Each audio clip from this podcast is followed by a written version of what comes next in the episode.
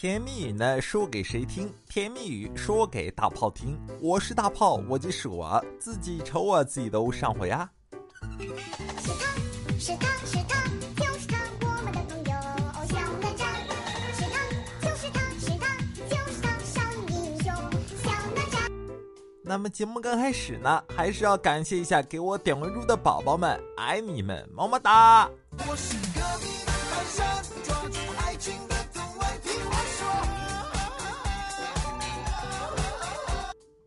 好了，咱们节目呢也是正式开始啊。那么节目刚开始呢，咱们先来看第一条胖友们的留言。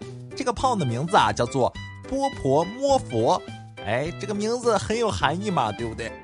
你看呢，他就说啊，大炮，我在我们单位呢有一个暗恋很久的一个美女同事啊，叫小美。最近呢，她网购了一床被子，结果呢，这商家啊发错码了，本来要一点五米乘以两米的就可以，收到打开一看啊，傻眼了，二点二米乘以二点四米的。然后呢，他就说嘛，哎呦，这一个人盖的也太大了，这怎么能给我发错货呢？然后呢，他就想退。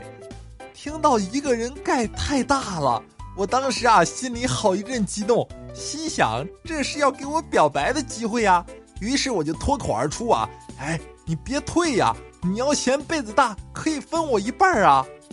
这个时候呢，小美犹豫了片刻，微笑着对我说道：“那这被子太厚了，没法剪开，都给你吧，一共二百九十八，给钱。” 真的、啊，兄弟，你这情商基本为零，好不好？这干的什么事情啊，对不对？你别愣着了，赶紧掏钱吧，人家姑娘都说了。其实呢，你这说实话啊，兄弟，我也挺理解你的。你其实是想分人家一半枕头，对不对？幸亏你没有说出来，要不然枕头你都得买一个回去。好了，咱们不说这个讨厌的事情啊，咱们继续来看下一条朋友们的留言。这个朋友的名字啊，叫做成熟的美男子。你看呢，他就说啊，大炮，昨天嘛傍晚我出去散步的时候啊，看到一帮叔叔阿姨在跳扭臀舞，闲着没事嘛，就在一旁啊扭着屁股跟着学了起来，跳了大约半个小时吧。随着音乐的停止啊，领舞喊道：“大家休息一下吧。”我一边擦了擦额头的汗水，这好久没运动了，感觉腰酸背疼的，就跟旁边的大叔哭诉道嘛。哎，大叔，你们跳的这种扭臀舞可真累人呐！我才跳了一会儿就觉得腰酸背痛的。这时候呢，大叔啊哈哈大笑道：“哈哈，小伙子，你怕是单身狗吧？” 哎呀，你们这里的大叔还是蛮洋气的嘛，单身狗都知道。我的天，多练习吧，单身狗，以后你会用得上的。我跟你讲，没事呢，你就去这个舞团多扭扭。我跟你讲，你不要老是腰酸背痛的，真的是，这是一个来自过来人的嘲讽。嘿嘿，小伙子太年轻了。好了，咱们不说这个有的没的，咱们继续来看下一条朋友们的留言。这个朋友的名字呢叫做孤心。你看呢，他就说啊，炮哥，我是一名大学生啊，今年呢刚刚毕业。那给你说一个当时我上学时候跟我老爸我们家的事情。这个故事呢发生在高二那年啊，当时嘛我在上高二，然后呢我爸看中了一款皮带，要七百多，一直没舍得买。正好呢那年暑假啊我就偷偷去打暑假工，挣了八百多块钱，就买了那个皮带送给他。当他看见这皮带的时候啊，脸上乐得笑开了花。哎呦，这儿子太孝顺了。随后呢，他的笑容逐渐凝固了。我这心想呀，哎呀，坏了，他肯定是想起我期末考试没及格的事情了。刚想跑呢，他一把抽出那皮带，上来就是一顿抽。最后呢，我老爸面带笑容，朝着我说道：“乖儿子，这孝心归孝心，考试没考好，程序还是要走一下子。”这就说明了一个问题啊！你说呢？越是贵的皮鞭，用起来就越顺手。不得不说啊，兄弟，你也是个狠人呐！你挺威武啊，对不对？连挨打的工具都要自己精挑细选的，那质量次的是不能用来抽我的小屁股的。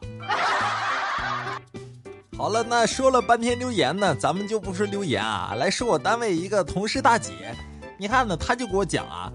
她有一个表弟呢，是那种大龄的单身狗，岁数呢也是比较大了。经人介绍呢，最近认识了一个姑娘，谈了有小半年了，订婚开始提上了日程。前几天啊，跟姑娘呢去看这姑娘的爷爷奶奶，坐了一会儿呢，这表弟呢发现他爷爷家冰箱老旧了，特费电，就下单啊从京东嘛买了一台新的。冰箱到货的时候啊，这爷爷奶奶笑得开了花儿一样，一个劲的就问他表弟嘛。这个售后问题是不是跟实体店买的一样啊？然后呢，这表弟啊殷勤的回答道：“是啊是啊，这款冰箱老牌子，质量没得说，售后服务呢也特别好。他们这晒图好评啊，还能申请十年保修金卡呢。”这时候呢，这姑娘啊爷爷奶奶就更开心了，忙让表弟申请嘛。这表弟呢拿起手机啊，边拍照上图边说道。好嘞，我这就给你们申请，冰箱能保修十年，没得说吧？就是不知道您二老能不能活到那个时候了。